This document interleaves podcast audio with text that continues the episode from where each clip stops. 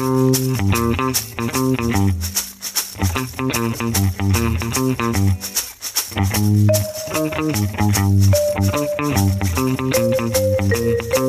heute schon morgen wäre.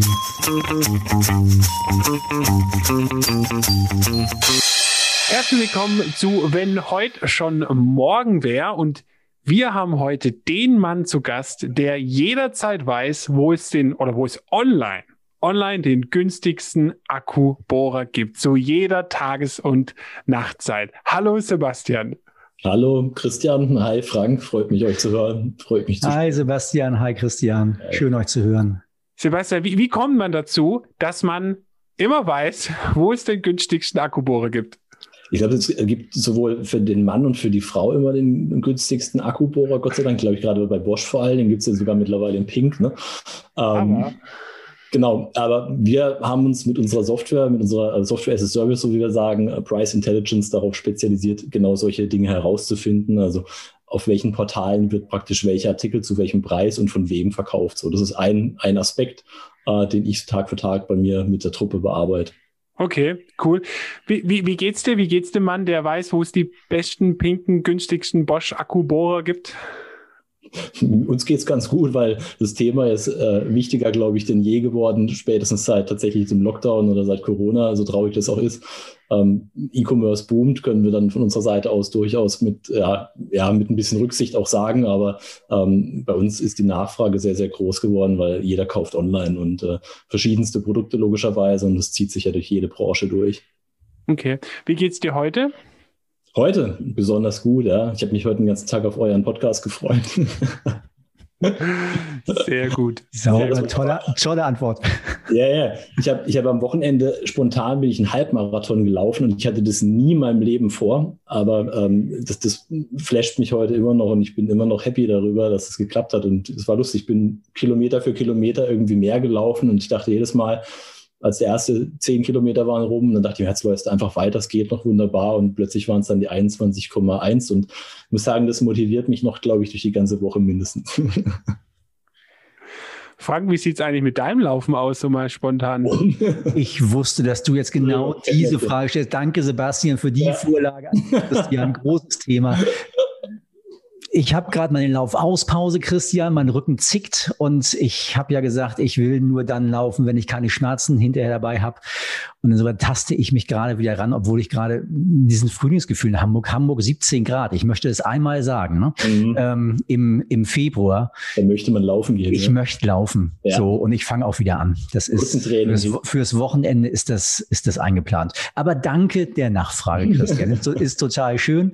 Ich mache gerade mal weiter mit dem Thema wie geht's mir sonst so? Ich tatsächlich irgendwie, wie immer, Sebastian, neugierig auf ein neues Thema und auch gleichzeitig Boah, ich habe ein bisschen Respekt. Ähm, technisches Thema nicht, nicht wirklich meins. Ich bin, bin der, der der normalerweise die Fragen stellt und, und, und versucht, so die Dinge rauszulocken. Und jetzt in technischen Sachen, ich bin mal gespannt, ob ich mich gleich traue, Fragen zu stellen, weil ich befürchte, ähm, die Antworten nicht verstehen zu können, weil es nicht so mein Sachgebiet ist. Ich setze auf dich, dass du es verständlich für mich machst. Genau, das ist so meine Gefühlslage, aber du merkst schon, wir haben jetzt schon Spaß, das wird eine tolle Sendung. Absolut. Christian, wie ist es mit dir?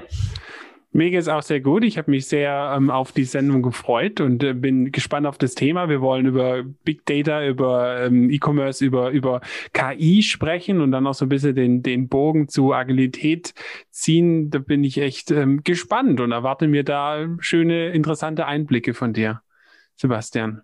Sehr gerne, klar, legen wir los. Sebastian, äh, was hast du denn mal eigentlich gelernt? Und was machst du heute und, und, und, und was ist dazwischen passiert? Ich erzähle immer die Geschichte meiner Kindheit, so traurig das klingt, aber ich habe irgendwie ganz, ganz früh von meinem Vater einen Schneider-Computer geschenkt bekommen. Ich weiß nicht, ob ihr den noch kennt. Das waren die Dinger, wo man eine Magnetkassette, also eine Kassette mit diesen Spulen einlegen musste. Und dann hat man erstmal, glaube ich, so eine halbe Stunde das Ding durchlaufen lassen, bis das Programm geladen war. Und dann durfte man Spiele spielen ich lass mich nicht lügen, aber ich glaube, ich war, weiß nicht, sechs, sieben oder irgendwie sowas um den Dreh rum und das ging dann immer so weiter mit Amiga 500 und so. Und dann war ich in der Jugend irgendwie plötzlich total kreativ unterwegs, machte habe Fotos gemacht, habe Flyer designt und sowas in der Richtung. Und deswegen habe ich mich dann spontan entschlossen, ich gehe in die Werbebranche, bin aber in einer Kommunikationsagentur gelandet, hier in Karlsruhe, wo ich heute auch noch lebe ähm, die sich auf IT-Wunder spezialisiert hat. Somit bin ich dann irgendwie einerseits irgendwie der Passion nachgegangen, habe dann also was Kreatives gemacht und habe dann Anzeigen konzeptioniert, Webseiten gebaut äh, und so weiter, Logos entwickelt und solche Sachen. Ähm, und habe dann aber gleichzeitig immer irgendwie was mit der IT am Hut gehabt. Und äh, nachdem ich dann den Diplom Betriebswirt gemacht hatte im Schwerpunkt Marketing, das war also mein Studium, das ich an der Ravensburger Berufsakademie gemacht hatte, parallel eben dieser Werbeagentur gearbeitet habe, ähm, bin ich dann wieder so ein bisschen mehr auch in der Werbung gelandet, aber mehr dem Online mich schon langsam angenähert und bin bei United Internet Media gewesen, da in der Marktforschung ganz viel gemacht, habe aber auch mit Großunternehmen wie einem Pfizer Anzeigenkonzepte auf Online-Portalen designt und gestaltet und dann halt eben auch gebucht für die. Und ähm, das ging nicht allzu lang, muss ich gestehen, weil dann kam plötzlich eine Idee auf, und zwar meine Frau ist Friseurmeisterin und staatlich anerkannte Visagistin und die war gerade auch fertig mit dem Meister, so wie ich mit meinem Studium eigentlich kurz vorher und habe dann sich gedacht, was macht sie? Und dann sind wir irgendwie auf die Idee gekommen, die rollenden Friseure zu gründen und haben dann ein Startup hochgezogen, was mobilen Friseuren Termine vermittelt. Und es war dann ganz fancy und wahrscheinlich auch viel zu fancy für 2006. Ja, so war es nämlich ungefähr, weil da gab es nämlich nicht mal Terminvereinbarungen für stationäre Friseursalons, sondern das war schon noch total neu. Und wir haben es halt gleich mobil gemacht mit Fahrzeitenberechnung und Online-Shop und Buchhaltungssystem und haben Franchise-System daraus gebaut ähm, in Deutschland, Österreich, in der Schweiz. Und es hat eigentlich auch ganz gut funktioniert am Anfang, sind wahnsinnig viele Leute dazugekommen, aber 2010 habe ich dann doch den Löffel da abgegeben an der Stelle und gesagt, hey, das reicht nicht aus vom Umsatz. Ähm, es hat nicht so performt, wie wir es uns vorgestellt haben. Und dann bin ich bei der Klingelgruppe in Pforzheim gelandet, guter alter Katalogversender zu dem Zeitpunkt und ganz am Anfang vom E-Commerce mit drei Menschen, glaube ich, in Summe. Und von dort aus an haben wir dann so neuneinhalb Jahre, also ich mit der Klingelgruppe zusammen E-Commerce entwickelt und, und wirklich echt alle Stationen durchgemacht. Vom ersten Facebook-Account, den ich noch selber angelegt habe von Klingel und Vents und keine Ahnung, all den Marken, ähm, über, über die ersten Webshops hochgezogen und bis es dann am Ende irgendwie 350 Leute, glaube ich, waren und, und 70 Online-Shops und vier Millionen Artikel, die online waren in neuen Sprachen und automatisierte Texte generiert wurden. Ähm, das war so ein bisschen die Story, da habe ich das zehn Jahre lang mit echt viel Freude und Spaß in der Klingelgruppe gemacht. Und parallel dazu ist dann auch die Idee zur Price Intelligence entstanden, wo ich heute Geschäftsführer bin. Ähm, 2014 war das. Und da eben auch festgestellt, dass die Preise im Katalog gut waren, aber online eben nicht. Und deswegen mussten wir ergreifend herausfinden, was wird denn für so ein WMF-Topset eigentlich überhaupt da draußen verlangt.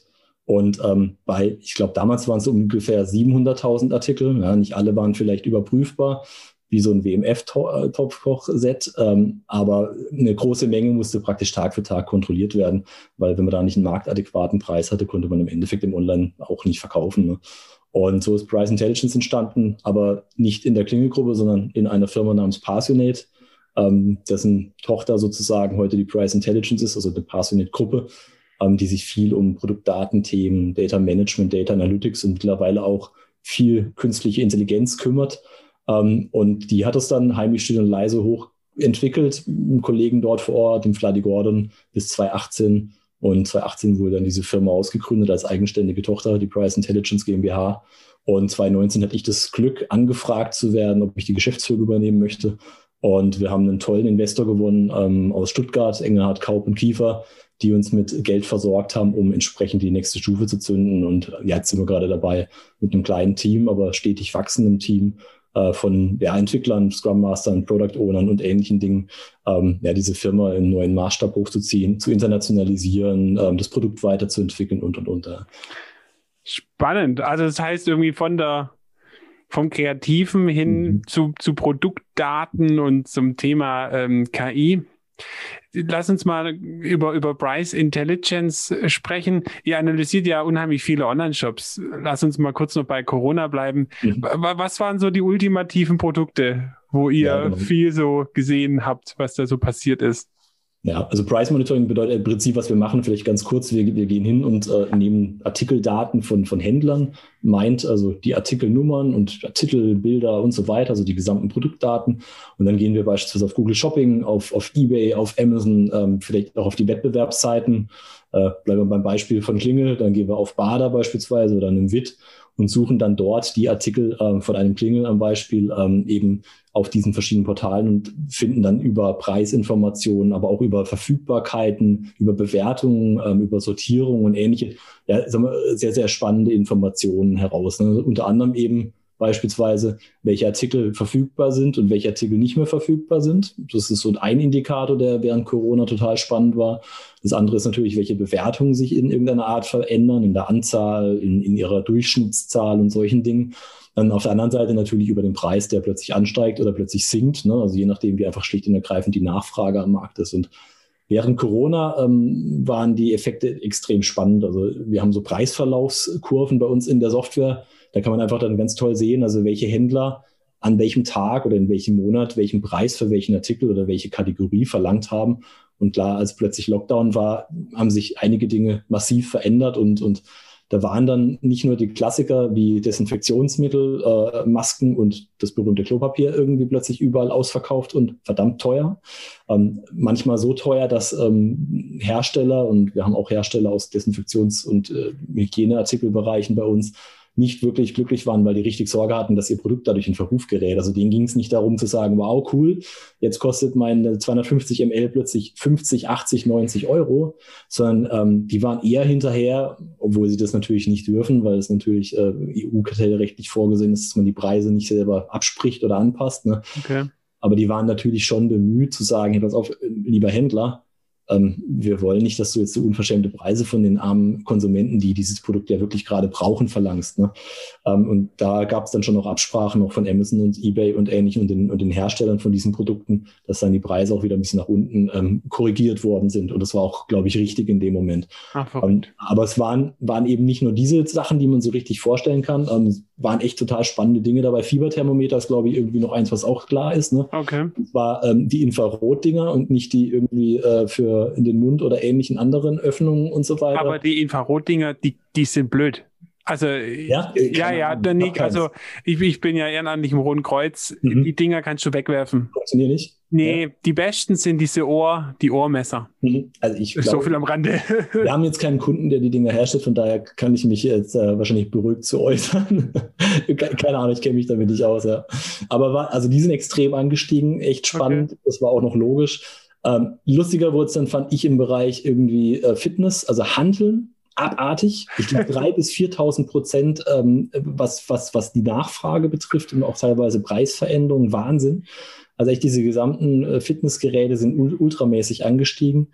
Ähm, auch spannend fand ich die Brotbackautomaten, aber ja, haben wir relativ schnell mitbekommen, Mehl war ausverkauft ne? und dann gingen halt Brotbackautomaten. Hefe.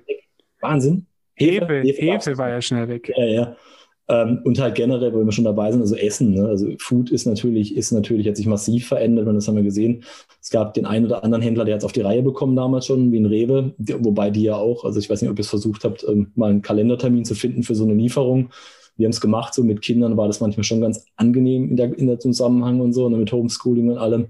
Ähm, du hast ja fast kaum Termine bekommen, ne? aber ja, also andere fangen jetzt gerade an, also wir kriegen es gerade mit, so Aldi Nord und Aldi Süd haben sich ja zusammengeschlossen und machen jetzt eine eigene E-Commerce-Company für das Thema E-Food. Also bin ich sehr gespannt, was dabei rumkommt. Fände ich cool, also weil warum nicht? Also ich kaufe auch gerne mal bei Aldi ein.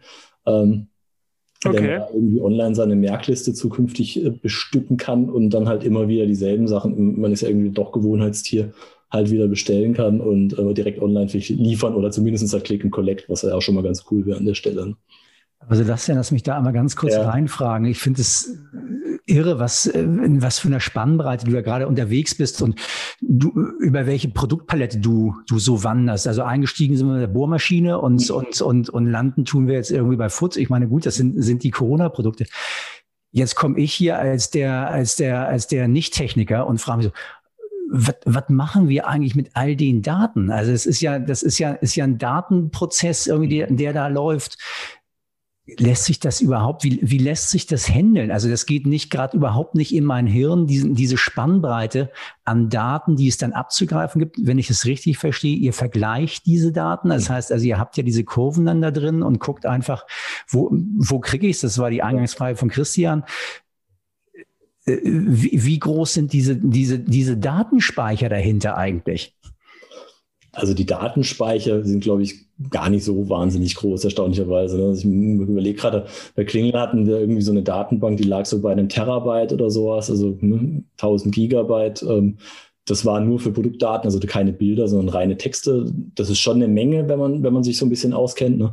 Ähm, und ähm, bei Price Intelligence ist die ein bisschen größer, weil wir natürlich von sehr, sehr vielen Händlern ähm, die Daten dann auch abspeichern, also sowohl geliefert bekommen von dem Händler, damit wir erstmal auf die Suche gehen können mit diesen Informationen und dann halt natürlich die Daten, die wir sammeln. Aber, aber es hält sich noch in Grenzen und äh, ich glaube, ähm, ja, wird eben auch günstiger, ne? so wie Datenspeicher eben sind. Ähm, erstaunlicherweise kriegst du ja den USB-Stick äh, heute für, weiß ich nicht, 16, 32 Gigabyte oder 256 Gigabyte. Da hätte früher jeder sich wahnsinnig gefreut vor ein paar Jahren. Also preislich und so ist das alles kein Thema mehr und auch von den Datenumfängen, glaube ich, gar nicht mal so. Aber die Frage ist, wie du richtig stellst, eher so, was mache ich mit den Daten? Und, und ähm, am Ende des Tages müssen diese Daten ja auch wieder verarbeitet werden. Und ähm, ich, ich mache es mal andersrum. Also ich wir haben vor, ja, letztes Jahr haben wir einen, einen bekannten Computerhändler gewonnen aus Deutschland, Online-Händler. Ähm, der hat so ungefähr 40 Leute, die sich ähm, darum kümmern, ähm, und zwar davor, bevor sie zu uns gekommen sind, darum gekümmert haben, Tag für Tag, ihre wichtigsten 100, 200 Produkte von Hand auf diversen Portalen zu suchen, was die Preise sind. Ja? Also auf Idealo gehen, Artikelnummer eingeben, auf Google Shopping gehen, Ideal, äh, Artikelnummer eingeben und dann schauen, wer bietet es denn an, welcher Wettbewerber, welche sind denn eigentlich meine Wettbewerber, mit denen ich mich überhaupt vergleichen will. Ne? Also weil ähm, auch ein Kunde von uns, Ironics, die sagen, ich muss nicht der billigste sein, weil ich habe den Anspruch, beraten zu können. Hm. Tolle Läden, ich habe tolles Personal, ähm, ich kriege das auch online gut transportiert, das Wissen, was ich habe und so weiter. Ne? Auch, auch andere Kunden wie äh, Galaxus in Deutschland, die Kunden sind, die kriegen das ganz gut hin. Und die wollen auch gar nicht die billigsten sein, die wollen immer ein bisschen tiefer unten sein. Aber die haben alle die Herausforderungen mit ihren Datenmengen und ähm, wir haben Kunden, die haben vier, fünf Millionen Artikel in ihrem Sortiment und das ist halt einfach eine unglaubliche Menge und vier, fünf Artikel, äh, vier, fünf Millionen Artikel, die, ähm, also wirklich wie die Logitech Computermaus, wie das iPhone 16 GB und so weiter, ne, GB. Ähm, äh, also das heißt wirklich Produkte, die natürlich zigfach online angeboten werden. Mhm. Und da musst du, du kannst gar nicht umhergehen, als diese Wettbewerbspreise zu prüfen, weil ansonsten verkaufst du nicht. Das ist ganz klar. Also wir alle, wir kennen uns, glaube ich, mittlerweile. Wir sind zwar nicht alle gleiche Schnäppchenjäger, ne? also nicht jeder hat MyDeals oder Idealo auf seinem Handy installiert. Äh, manche gehen vielleicht auch generell einfach nur auf Amazon und kaufen dort. Ja, das machen sehr viele mittlerweile, wissen wir auch. Aber umso wichtiger ist es auch bei Amazon einen guten Platz zu erreichen. Ähm, aber am Ende des Tages vergleichen wir alle irgendwie Preise meistens mittlerweile, wenn wir online einkaufen. Ne? Es ist ja so easy geworden im Vergleich zu früher. Früher hast du vielleicht einen Mediamarkt um die Ecke gehabt und dann bist du halt dahin und hast geguckt, was der Toaster kostet und hast den gekauft. Weil du ja, so, so, so war das. Ich bin ja noch ganz haptisch unterwegs gewesen, tatsächlich. Ja, ähm, aber du auch jetzt, anschauen, ne? Und ähm, okay, aber verstanden. Jetzt ja. einmal ganz kurz reingefragt. Ähm, Datenmenge gar nicht so groß, ja. aber eine unglaubliche Datenvielfalt. Mhm. Und, und du hast eben so schön dargestellt, es gab welche, die haben, die haben das wirklich noch von Hand verglichen und haben mal geguckt, irgendwie bei 200 Produkten geht's noch. Jetzt sprichst du von vier, fünf Millionen. Mhm. Keine Chance. Hey, wie, wie, wie, wie macht Chance. ihr das? Also was, wie, wie, wie funktioniert Sind das, sind das die berühmten Logarithmen, die da irgendwo laufen oder, oder, oder wie geht's? Also ähm, die Technik dahinter ist, ist gar nicht so neu. Ne? Also wir, wir haben einfach im Endeffekt Software geschrieben, die die Daten sucht wie ein Mensch. Ne? Und das ist, ähm, das ist auch der große Vorteil. Und wir machen das auch immer so, dass es verträglich ist mit den Portalen. Das ist auch ein großer Ansatz für uns. Ne? Weil man kann da auch Portale durchaus natürlich in den Boden gehen lassen. Und das ist nie der Ansatz, sondern das heißt, wir verhalten uns wie Menschen. Wir gehen auf die Portale und suchen dort entsprechend nach den Artikeln ähm, über Artikelnummern, aber auch über Titel, über Bilder und so weiter und ziehen diese Daten runter. Und dann gehen wir hin und versuchen, diese Daten praktisch mit den Daten der Kunden zusammenzubringen. Ne? Also wir haben dann die Logitech-Maus und gehen dann mit dieser Information der Logitech-Maus, das sind die Bilder, die Titel etc., dorthin und sagen, hey, wir haben sie gefunden. Das ist dieselbe Maus. Und ähm, mit diesen Informationen gehen wir dann wieder zurück und speichern die Daten bei uns in der Datenbank. Und das kannst du natürlich vollkommen automatisieren über Software. Das heißt, du lässt einfach ganz, ganz viele von dieser Software gleichzeitig rennen, auf die Portale losrennen. Und dann schaffst du es natürlich schon eine sehr, sehr große Menge. Und da sind wir als Price Intelligence wirklich sehr, sehr gut drin. Wir sind in der Lage, riesige Artikelsortimente ähm, in einer Stunde zu suchen, in einem Tag zu suchen, weil ähm, genau das ist die Anforderung mittlerweile, die am Markt vorherrscht. Und haben wir vor, weiß ich nicht, vor 2014, als das Ding gegründet wurde, davon gesprochen, dass man mal wöchentlich oder monatlich nach einem Preis schauen muss. Sprechen wir heute natürlich von täglich, klar, weil täglich ist ungefähr meistens die Limitation, die Online-Händler auf die Reihe bekommen, ihre Daten zu aktualisieren, oftmals noch. Ja. Ähm, mhm. jetzt wird es aber mittlerweile immer, immer extremer. Das, man, man hat es oft genug von Amazon gehört, wie oft dort sich die Preise ändern. Und ähm, das wird aber auch normaler in anderen Bereichen. Also in, in Online-Apotheken beispielsweise ist es Standard, dass man stündliche Preisänderungen hat. Ne? Und ähm, dort gibt es schon viele große Player am Markt und die gehen wirklich stündlich hin und haben dann auch auf verschiedenen Portale unterschiedliche Preise teilweise eben auch. Und die gilt es zu erheben und sich zu vergleichen und den perfekten Preis zu finden für die Aspirin, weil ansonsten verkaufe ich die Aspirin einfach nicht. Ne? Mhm. Das heißt, das, was ich jeden Tag an der Tankstelle sehe, also kann ich es ja wieder haptisch sehen, ja, absolut, ja. Mhm. funktioniert im Netz ganz genauso. Das heißt also, ich vergleiche die Preise sozusagen stündlich mhm. und, und ändere wow. dahingehend, dass ich, ähm, dass ich mehr verkaufe. Genau. Okay. Das ist im Prinzip ein Ansatz. Ne? Also wir, wir, erheben diese Daten, wir monitoren sozusagen diese Daten, wir sagen dir dann, äh, welche Wettbewerber du hast mit dem Artikelsortiment, welche Überschneidungen du dann hast, eben durch die Anzahl aller Artikel mit einem Wettbewerber. Und ähm, dann gehen wir hin und automatisieren auch diese Preisfindung für unsere Kunden. Das heißt, wir haben dort ein, ein Dynamic Pricing, wo wir auch noch weitere Faktoren einfließen lassen, außer die Wettbewerbspreise. Da gibt es ja dann doch noch ein paar mehr Dinge. Äh, Lagerbestände kommen oft in Betracht, aber auch Abverkaufstermine. Ne? Also gerade im Fashion-Bereich hat man natürlich Saisontermine etc. Ähm, mhm. Und diese Automatisierung wurde früher von Hand gemacht. Ne? Also man hat mhm. wirklich den Artikel gesucht und hat dann gesagt, okay, das ist mein Hauptwettbewerber und das ist der Preis und den kann ich mir aufgrund meines Einkaufspreises noch erlauben. So viel Marge brauche ich, so viel Lagerbestand habe ich noch, dann muss das Ding vom Hof sein. Und dann hat man den Preis halt manuell angepasst. Und ähm, erstaunlicherweise gibt es, glaube ich, immer noch Händler, die das so machen. Also und damit meine ich nicht nur äh, stationäre Händler, sondern Online-Händler auch. Mhm. Ähm, das merken wir, aber seit seit letztem Jahr zieht es massiv an und ähm, also man merkt, dass da Digitalisierung ganz ganz stark gefragt wird auf einmal. Und ähm, spannenderweise, das wir gerne noch hinzufügen, sind es nicht nur Online-Shops, die diese Thematik benötigen, sondern es sind auch genauso Hersteller. Also Hersteller, weil sie sehen wollen, natürlich auf der einen Seite, für was wird denn mein Markt, mein Artikel verkauft am Markt. Ne? Also kann man sich vielleicht auch Produktlebenszyklen anschauen. Also natürlich, wenn der Preis runtergeht, weiß ich, es geht langsam ne, zum Ende zu, mehr oder weniger.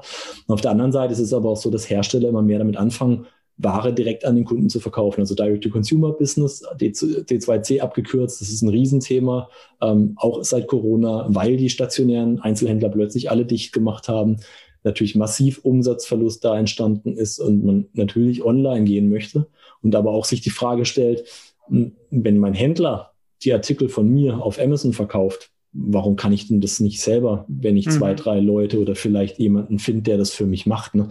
Und da gibt es dann genügend äh, Anbieter wie ein Hey Connect beispielsweise, die viel im Fashion-Bereich unterwegs sind, die das dann auch für große Herstellermarken machen und dann halt eben auf die Plattform eben diese Ware bringen, sodass sich der Händler, äh, der Hersteller eigentlich selber gar nicht mehr so großartig darum kümmern muss. Ne? Und äh, insofern ist es auch für die Hersteller immer interessanter geworden, auch den richtigen Preis zu finden. Und natürlich wollen die, dass der Preis relativ lange oben bleibt. Als Markenhersteller will ich nichts verramschen Sehen. Ähm, aber sie müssen sich natürlich trotz allem auch irgendwie ein Stück weit an den Markt anpassen und kommen da nicht umher, natürlich auch ein Stück weit die Preise mal irgendwann zu ändern. Ne?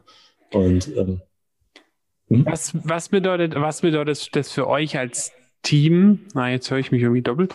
Was, okay. was, was bedeutet das für euch als Team? Ähm, wie, wie geht man mit so großen Datenmengen um? Jetzt mal Stichwort, du hast vorher von ähm, ja, ähm, Scrum Mastern geredet, dass ihr auch, auch im agilen Kontext arbeitet. Also was, was bedeutet das? Wie muss man so großen Datenmengen, wie muss man vielleicht auch künstliche Intelligenz, weiß nicht, ob ihr das auch nutzt, wie muss man dem begegnen als so Softwarehersteller, Programmierer?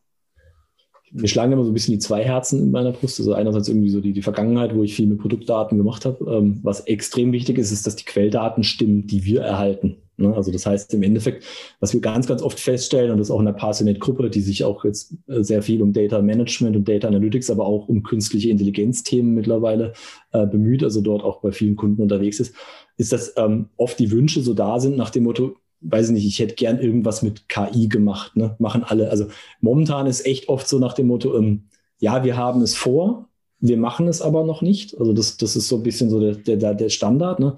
Und ähm, wir missionieren dann auch oft schon manchmal teilweise. Bei uns Price Intelligence ist es noch relativ einfach, weil wir mit sehr wenigen Informationen trotzdem gute Treffer finden. Also den Artikel oder einen ähnlichen Artikel im Herstellerkontext auch für Wettbewerbsprodukte beispielsweise Ähm, aber wenn man dann so ein bisschen in die Parsonage-Gruppe schaut und Richtung künstliche Intelligenz schaut, ähm, dann stellen wir ganz, ganz oft fest, dass das Thema erstmal so ein bisschen Hausaufgaben machen auch heißt. Also ähm, das Problem ist, ähm, und deswegen kommt auch dieses wunderbare, dieser wunderbare Satz nach dem Motto, ähm, dass man erstmal das Thema Master Data Management, also Produktdaten strukturieren, aufbereiten, klären muss. Und dann kann man sich eigentlich um KI kümmern, ne? weil also ohne ordentliche Daten funktioniert keine künstliche Intelligenz. Und ähm, daher kommen wir so ein bisschen. Wir, wir, bei Price Intelligence machen wir Folgendes. Wir gehen hin und helfen Händlern unter anderem dabei, dass ihre Produktdaten angereichert werden, auch für Zwecke wie künstliche Intelligenz danach. Ja. Ähm, was wir machen, wir, wir crawlen auch Produktdaten, also suchen Daten im Netz ähm, über unsere Bots, die wir da eben geschrieben haben, die Software, ähm, und ziehen dann Produktdaten von, von bekannten Markenartikeln und geben die unseren Kunden rüber dass sie dann praktisch ihren Datenpflegeprozess damit unterstützen. Ne? Das heißt also, wir klauen da nicht Bilder oder Produkttexte, sondern wir geben Informationen, die man sich sonst manuell suchen würde, aber das automatisieren wir an der Stelle. Und an der Stelle geht es dann schon so ein bisschen mit KI los. Also kann man schon unterstützen total spannender Prozess und äh, der auch viel in der Parsenet gemacht wird. Ähm, man hilft dann im Endeffekt den Händlern, aber auch Herstellern dabei ähm, mit, mit, mit unstrukturierten Informationen. Also das heißt, so ein langer Text, der ist komplett unstrukturiert, aber da stehen ganz viele Informationen drin, wie, keine Ahnung, bleiben wir bei dem Beispiel Fashion von Klingel, 100% Baumwolle. So, ähm, da steht dann aber manchmal halt eben das in einem langen Satz vergraben und dann musst du diese 100% Baumwolle rausholen und trennen und sagen, das Attribut heißt vielleicht Material und die Information heißt Baumwolle und dann heißt dann noch die nächste Information 100 Prozent, so nach dem Motto. Ähm, und da kann man schon ansetzen mit, mit KI, mit verschiedenen Machine Learning Modellen, dass man aus diesen unstrukturierten Daten wertvolle Informationen extrahiert, sodass sie nachher wirklich granular vorliegen. Und wenn sie granular vorliegen, dann kann ich darauf auch wirkliche KI setzen, nochmal on top und kann deutlich mehr automatisieren. Also was wir bei Klingel gemacht haben, war beispielsweise aus äh, Millionen von Artikeln Texte automatisiert zu generieren, dass man die eben nicht mehr von Hand schreiben musste. Das war ja so ein Ansatz, um vor allen Dingen eins, nicht zwingend den schönsten Text zu haben. Ne? Den schreibt meistens immer noch ähm, der Texter selber erfahrungsgemäß, also der menschliche Texter. Ne? Also KI ist da schon ganz weit, aber auch nicht so weit, ähm, sondern eher primär darum, schnell zu sein, schnell online zu sein mit den Artikeln sie nicht zwingend komplett übersetzen zu müssen, sondern sie automatisiert in der richtigen Sprache schreiben zu lassen, um dann auch wieder in einem Land schnell online zu sein. Und dann haben wir uns immer die Frage gestellt, ähm, dieser, diese Jacke ist viel wert, die kostet 300 Euro.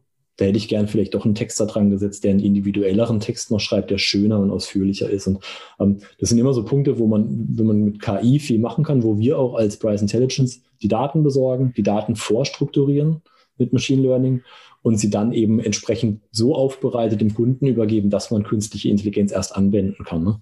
Ähm, aber also auch generell bei der Software bei uns ist das Thema ein großes, weil ihr müsst euch vorstellen, dass ähm, wenn wir im Internet unterwegs sind, finden wir ähm, zu den Produkten, die wir suchen sollen für die Kunden, unterschiedlichste Informationen vor, unterschiedlichste Bilder. Also Manchmal werden die Bilder selber gemacht vom Händler, manchmal nimmt er die vom Hersteller, manchmal nimmt er den Text vom Hersteller, manchmal schreibt er sie selber ähm, und so weiter. Und äh, im Endeffekt ist das erstmal nur Big Data, also ein Riesenhaufen an Daten.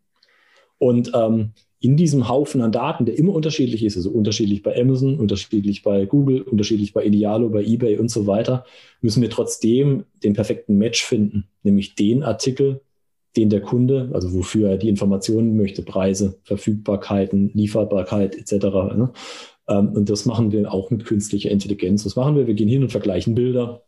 Wir analysieren Texte, nehmen die Texte auseinander, versuchen diese äh, granularen Informationen, von denen ich gesprochen habe, rauszuziehen, um danach einen guten Datensatz zu haben, den ich mit dem guten Datensatz von meinem Kunden vergleichen kann, um dann zu sagen, ja, das ist wirklich die Logitech-Maus die mhm. du haben wolltest. Und das sind die Informationen zu dieser Logitech-Maus.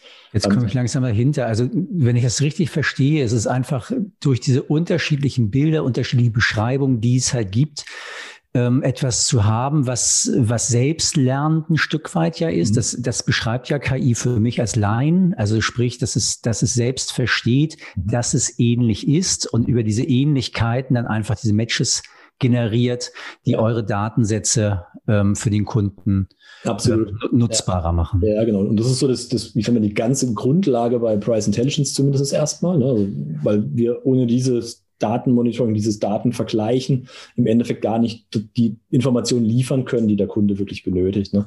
Und ähm, aber man kann so wahnsinnig viel aus diesen Daten rauslesen, die da wertvoll im Internet rumliegen. Das ist echt super und total spannend. Wenn, da will ich gleich mal einsteigen. Wenn heute schon morgen wäre, was glaubst du, was könnte man da noch so rauslesen? Also du sagst ja gerade so, wow, da, da, da liegt doch so viel rum. Wenn heute schon morgen wäre, was, was könnten wir da alles machen mit?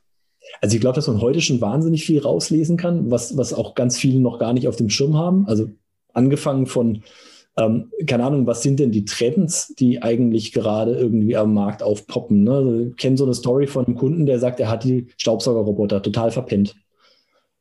Äh, hätte man, hätte man erkennen können, weil sich beispielsweise bei Rankings auf Amazon und so weiter oder Idealo die Dinger plötzlich nach oben bewegt haben. Immer mehr sukzessive über Monate und plötzlich waren sie halt ganz, ganz oben und jeder hat sie gekauft. Ja?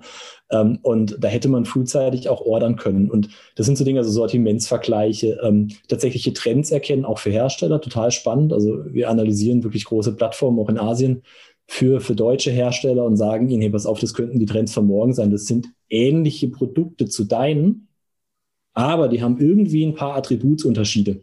Keine Ahnung, könnte sein, dass sie irgendwie eine Zusatzfunktion haben, dass sie mehr Power haben oder, oder, oder. Ähm, oder halt auch ganz neue Produkte sind von einer bestehenden Marke, die du als deinen Wettbewerb beschreibst.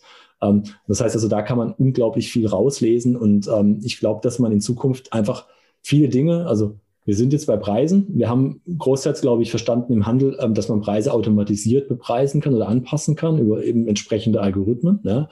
Ähm, auch, auch nach vorne schauen teilweise, aber das ist schon schwieriger. Also keiner wusste, dass Corona passiert. Oder? Also machen wir uns mal ehrlich, keiner wusste, dass Klopapier teuer wird. Ja? Keiner wusste, dass Masken plötzlich abgehen wie blöde oder Desinfektionsmittel so teuer wird. Das wusste keiner.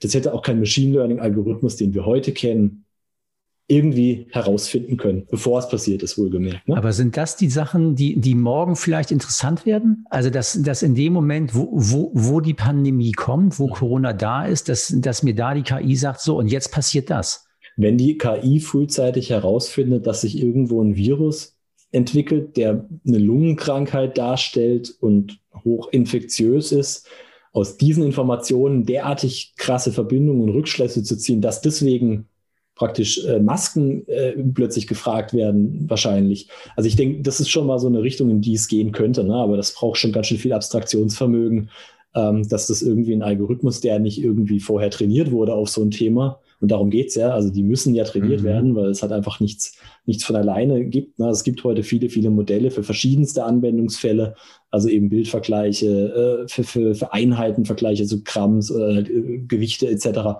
Aber in dem Bereich sind wir noch nicht. Aber es könnte durchaus sein, dass wir solche Dinge halt viel, viel früher feststellen und viel, viel früher ähm, tatsächlich ähm, dann entsprechend auch für uns nutzen können. Ne? Als, als Händler, als Hersteller, als, als Land, ja, was auch immer, ja. Du sagst gerade einen spannenden Satz für mich, der mich fast auch ein bisschen beruhigt wieder. Die müssen trainiert werden. Mhm. Also sie machen das, die können das nicht selber. Das ist so ein bisschen, das beruhigt mich gerade wieder so ein bisschen. Ähm, wie stelle ich mir dieses Trainieren vor? Ähm, kannst du mir da ein einfaches Bild zu geben? Also trainieren funktioniert tatsächlich meistens so, dass man ähm, viele Daten erstmal sammelt aus diesem Bereich und gute Daten mit reinpackt, mal einfach formuliert. Ne? Also das heißt, perfekte, machen wir es am Bildvergleich, perfekte Vergleiche. Ich sag ihm, das ist ein gleiches Bild. Ja? Und dann gibt es mhm. ähnliche Bilder und so weiter. Und ich brauche viele von diesen Daten. Ich kann diese trainieren. Also, keine Ahnung, wir machen sowas beispielsweise auch durchaus mit Menschen. Ne? Also wir haben bei uns einen Algorithmus, weil wir auf ganz, ganz vielen Industrien unterwegs sind. Ne? Also wir haben vom, vom Consumer Electronics Produkt über das Pharma-Produkt bis zum Fashion-Produkt haben wir irgendwie alle Branchen abgedeckt. Und das sind natürlich ganz, ganz unterschiedliche Herausforderungen, weil du kannst nicht immer, weiß ich, einen Hammer zu vergleichen über ein Bild wird schon echt schwer. Ja?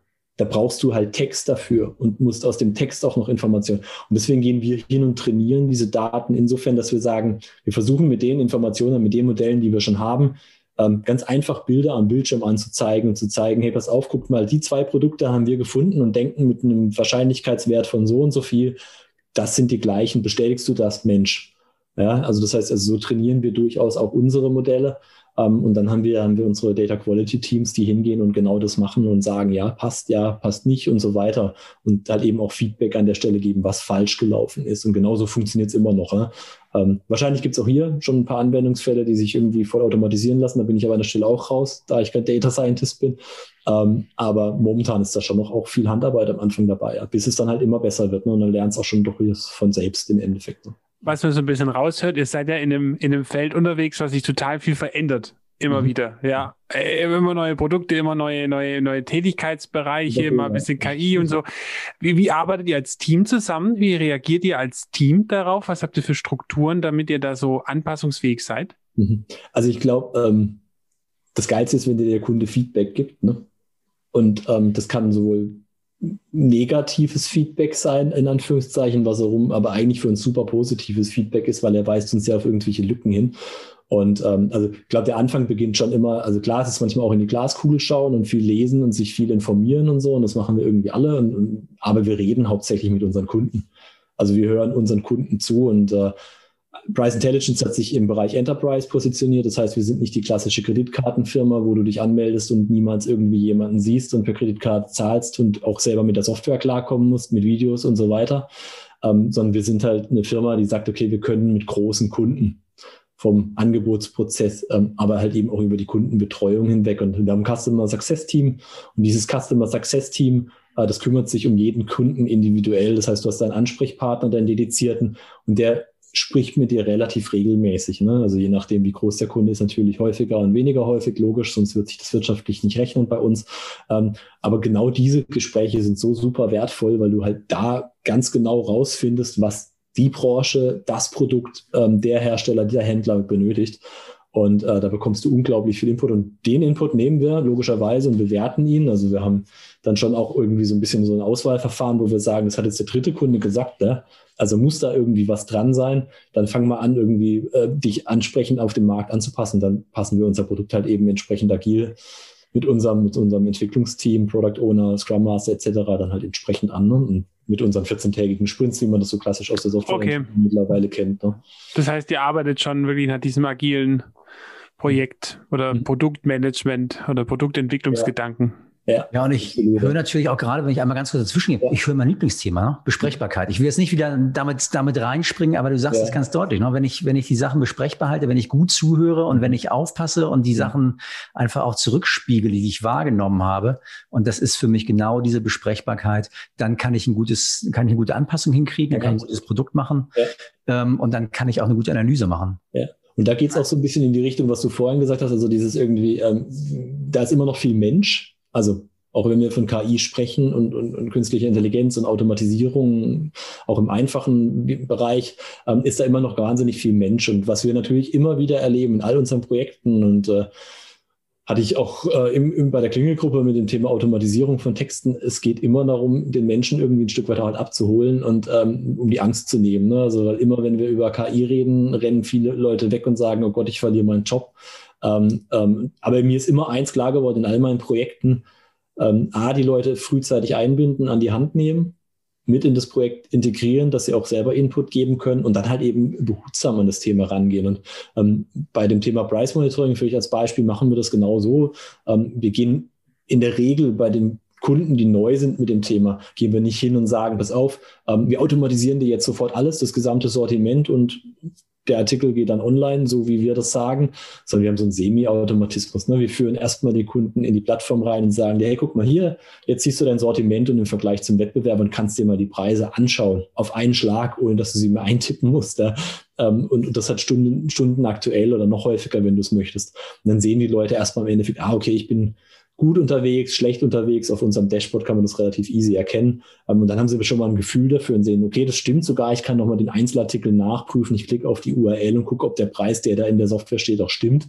Und dann entsteht da wirklich so, ein, so ein, eine Akzeptanz. Ne? Und der nächste Schritt ist dann meistens, dass wir sagen, ja, pass auf, und jetzt gehst du hin und sagst, der Preisverschlag, den wir dir aufgrund deinen Strategien, die du selber eingepflegt hast in die Software, sind auch Regeln im Endeffekt, ne, die vorgegeben werden durch den Kunden, ähm, der ist der, den ich gut finde und dann klicke ich ihn an und dann geht er in den Online-Shop. Und irgendwann ist halt dann der Tag X gekommen, wo wir es halt voll automatisiert machen und der ja. Kunde uns traut und sagt, okay, pass auf. Ähm, wir haben auch selber vielleicht noch ein paar, paar Fallbacks eingebaut, wo wir auf checken auf Mindestpreis, dass auf gar keinen Fall einer zu günstig online geht und ähnliche Dinge. Ne? Aber so baust du diese Angst ab und ähm, äh, riesen wichtiger Aspekt im, im KI-Bereich generell. Und ich glaube, das gilt für uns alle und äh, ich glaube, wir müssen alle als Gesellschafter auch noch wahnsinnig viel lernen, aber wir kommen nicht umher, ähm, uns darum zu kümmern und irgendwie frühzeitig damit zu beginnen, bei den Kindern mittlerweile auch schon, denke ich. Ne? Ja. Gehst du so weit, ich frage es jetzt mal ruhig ja. ein bisschen provokativer, dass, dass meine Angst vor der KI ein Gruß aus dem Gestern ist? Ein Gruß aus dem Gestern. Ja, natürlich, aber jeder hat die Angst doch ein Stück weit, oder? Also ich meine, wenn ich jetzt irgendwie ähm, an mich selbst denke und, und ähm, jetzt habe ich mich natürlich mit dem Thema ganz ordentlich beschäftigt die letzten Jahre schon.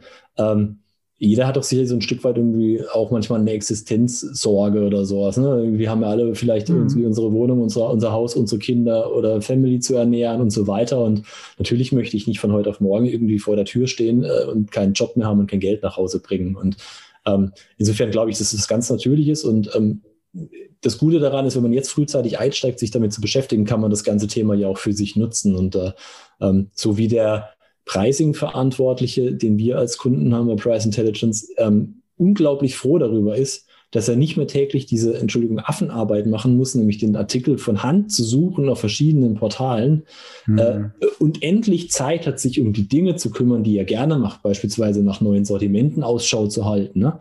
und so weiter, äh, wo wir natürlich mittlerweile auch, automatisieren können, ja, aber noch nicht zu 100 Prozent vielleicht. Ähm, der hat ja noch viel, viel wichtigere Themen und wo er seinen Kopf kreativ einsetzen kann, als diese stumpfe Arbeit zu machen. Und äh, ähnliches hatten wir irgendwie auch im, im, im Rahmen dieser Produktdatenpflege erlebt, wo wir gesagt haben, hey, pass auf, wir besorgen dir die Daten, wir automatisieren den Datenpflegeprozess in der Parsonet-Gruppe.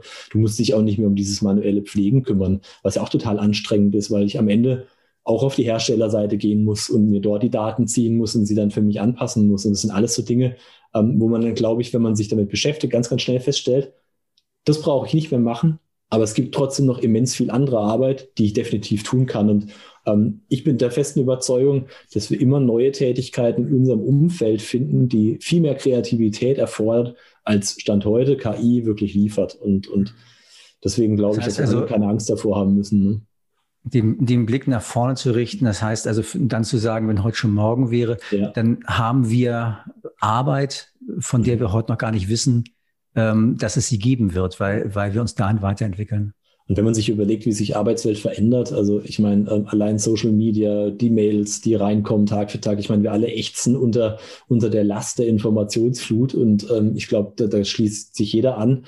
Ähm, und, und wir müssen also irgendwie gucken, dass wir mit diesen Datenmengen, die wir vorhin hatten, also irgendwie klarkommen. Ne? Und äh, ob das jetzt Preise sind, die wir automatisiert besorgen oder aber E-Mails, die vielleicht irgendwie automatisiert in relevant und nicht relevant sortiert werden von Outlook. Ja? Ähm, mhm. All diese Mechanismen, die ja ein Stück weit klug sind, ähm, helfen uns dabei, unseren Alltag zu bestehen. Und ich glaube, der wird nicht leichter werden bei der Geschwindigkeit, die wir irgendwie so als Gesellschaft erreicht haben. Ne? Und ähm, egal, wo wir hinblicken, brauchen wir, glaube ich, irgendwie genau das, um, um Daten zu analysieren, diese Mengen irgendwie klein zu machen und dass wirklich nur noch das Wesentliche übrig bleibt. Und das gilt halt auch für die Arbeit, denke ich, die wir da vor uns haben werden in Zukunft. Ja. Schöner ja, Blick. Danke. Schöner Blick in die Zukunft. Mhm. Wenn genau, ich jetzt, ja. Frank? Ja, genau, einfach nochmal auch so, auch so, so, so, so ein Blick, der da einfach auch so ein bisschen Angst nimmt, genau. Und Christian, du zeigst es schon, ich hatte genau den, den gleichen Impuls, bevor wir in die Geschwindigkeit irgendwie jetzt mhm. weiter einsteigen und die jetzt weiter aufnehmen, lass uns hier den Bogen kriegen und, und ein bisschen Tempo rausnehmen und uns mhm. nochmal wieder ein bisschen besinnen und einfach nochmal auf das gucken, was wir hier heute gemacht haben. Ich glaube, ja. mittlerweile letzte Dreiviertelstunde fast. Ähm, Genau, was ist, was ist, was ist hängen geblieben? Christian, ich, ich fange mal bei dir an. Was mhm. ist von dir aus der Sendung jetzt erstmal hängen geblieben? Ich bin gerade noch in so einem Strudel, muss ich ehrlich sagen. Also bei mir flitzen gerade irgendwie Backautomaten und pinke Bohrmaschinen irgendwie durcheinander. ich denke, okay, krass. Also ich kenne ja Klingel und ich kenne online ähm, Online-Shops, aber ist schon verrückt, Sebastian, wie du das geschrieben hast, beschrieben hast, was da alles geht, auch in, in Zukunft alles geht. Und ich mhm. krieg's auch gerade mit bei uns im Unternehmen, was man alles machen kann durch mhm. Digitalisierung. Mhm. Und wirklich spannend. Aber ich fand da jetzt den, den Schlusssatz, den Schluss unheimlich, unheimlich gut, wirklich frühzeitig reinzugehen und zu überlegen, wo entwickle ich mich hin. Ja. Und dass man das auch selber gestalten kann. Und ich glaube, wenn man da so auch auf Menschen zugeht und sagt, Leute, ja, das ist beängstigend, aber ihr habt die Chance, es jetzt mitzugestalten. Nutzt die Chance, geht damit mit rein. Und ich glaube, das Super ist für spannend. mich ein schöner, ja, ein schön, schöne Quintessenz aus, mhm. aus, aus, aus dem Gespräch. Vielleicht da noch ganz kurz anschließend, also es gibt so viele Initiativen mittlerweile, viele sagen zu wenige, aber äh, von Deutschland als auch von der EU, ähm, wo man tatsächlich als Unternehmen auch erstmalig eigentlich irgendwie sich mit dem Thema vertraut machen kann. Und ich glaube, das ist auch so ein Appell an viele Unternehmen da draußen, auch an, an kleine Unternehmen. Ähm, du brauchst gar nicht mal zwingend das Riesenbudget, um sowas zu starten, sondern du kannst da sehr, sehr schnell anfangen. Und ähm, was da der Fall ist, ist, dass, dass es irgendwie beispielsweise von unserem Partner ähm, ähm, vom KIT aus Karlsruhe und anderen Einheiten so Potenzialanalysen gibt, die man kostenlos in Anspruch nehmen kann, wo man erstmal herausfindet, ob was überhaupt möglich ist, was man sich so im Kopf überlegt hat.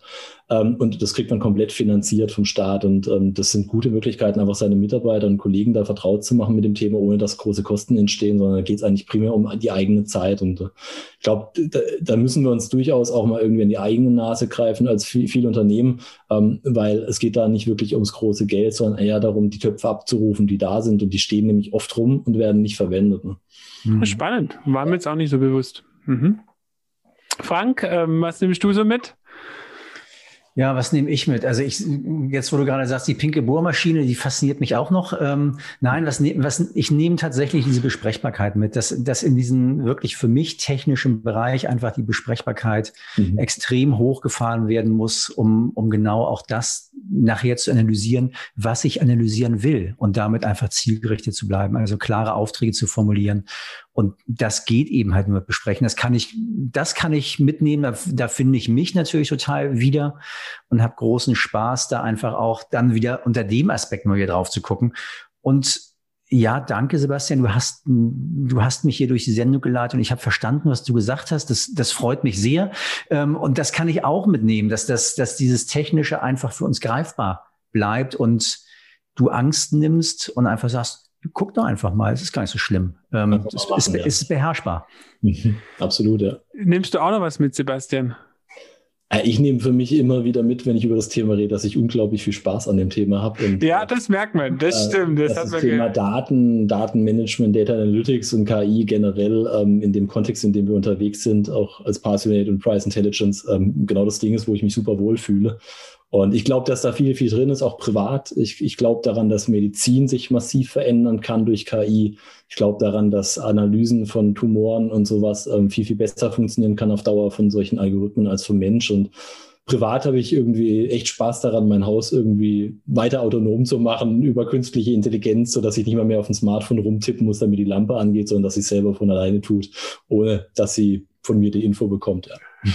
Spannend. Gut. Mit, mit, mit, diesem, mit, diesem, mit diesen interessanten Zukunfts- oder visionären Gedanken sagen wir Tschüss. Sebastian, vielen Dank für deine Zeit. Vielen Dank Danke. für deinen für dein Elan, für deine für deinen inspirierenden Infos zu dem Thema. Sehr gerne, hat mich gefreut. Danke euch. Bis ja, bald. danke, dass du da warst. Große Freude. Okay, dann habt einen schönen Abend, Jungs, und wir sehen uns, wir hören uns. Genau. Bis bald. Ciao, ciao. Tschüss.